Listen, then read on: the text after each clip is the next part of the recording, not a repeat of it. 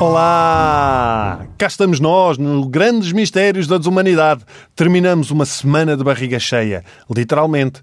Mas cheia de moedas, colheres, garfos, ímãs, pregos, já que procuramos conhecer quais os objetos mais estranhos encontrados no ser humano. Excluímos desta análise orifícios secundários, se me faço entender.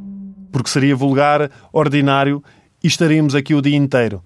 Basta fazer uma pequena pesquisa e não imaginam a quantidade de objetos que as pessoas, de algum modo, já colocaram onde não devem. Quase que parece que é um passatempo. Ah, tenho ainda 20 minutos livres até à reunião. O que é que eu vou fazer? Ah, que jarra tão gira. Puf, olha, já está. Bom, vamos deixar isto de parte e centremos-nos mais na inocência das crianças. Já aqui falámos de uma que engoliu 30 ímãs, mas há casos de crianças que também já engoliram pilhas, o que faz muito sentido, sobretudo para quem tem putos que não param quietos. Ah, o meu filho parece que tem pilhas. Não, tem mesmo, tem mesmo, ele, ele, come pilhas. Não façam isto, crianças, não façam. Isto é problemático. Não, não façam isto. Aliás, eu nunca comi pilhas, Acho que o mais próximo que qualquer um de nós fez foi meter a língua naquelas pilhas de 9 volts para ver se tinha carga. Era mais ou menos como provar coisas agridoces, ou chupar limão, metíamos a língua, pá, um choque, é pá, fogo, cristal, deixa cá ver se ainda dá, pá, é pá, outra vez, deixa cá ver, pá, e era uma tarde naquilo, era uma, uh, uma animação. Quando somos crianças, o bom senso nunca é uma das nossas principais preocupações. Porquê?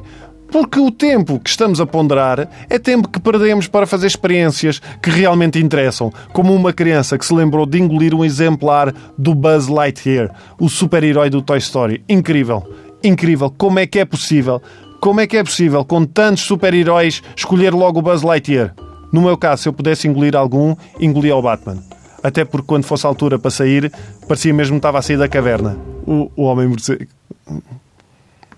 Também há relatos de quem tenha comido uma Barbie. E não estamos a falar de um engate no tamariz, mas mesmo de uma Barbie 100% de plástico. Se calhar é um novo modelo que a Mattel está a desenvolver, não sei. Há a Barbie doutora, a Barbie agente secreta, a Barbie bombeira. Se calhar agora é Barbie intestinal, com duas dentadas a vais engolir. Barbie intestinal, o mais difícil vai ser depois para sair.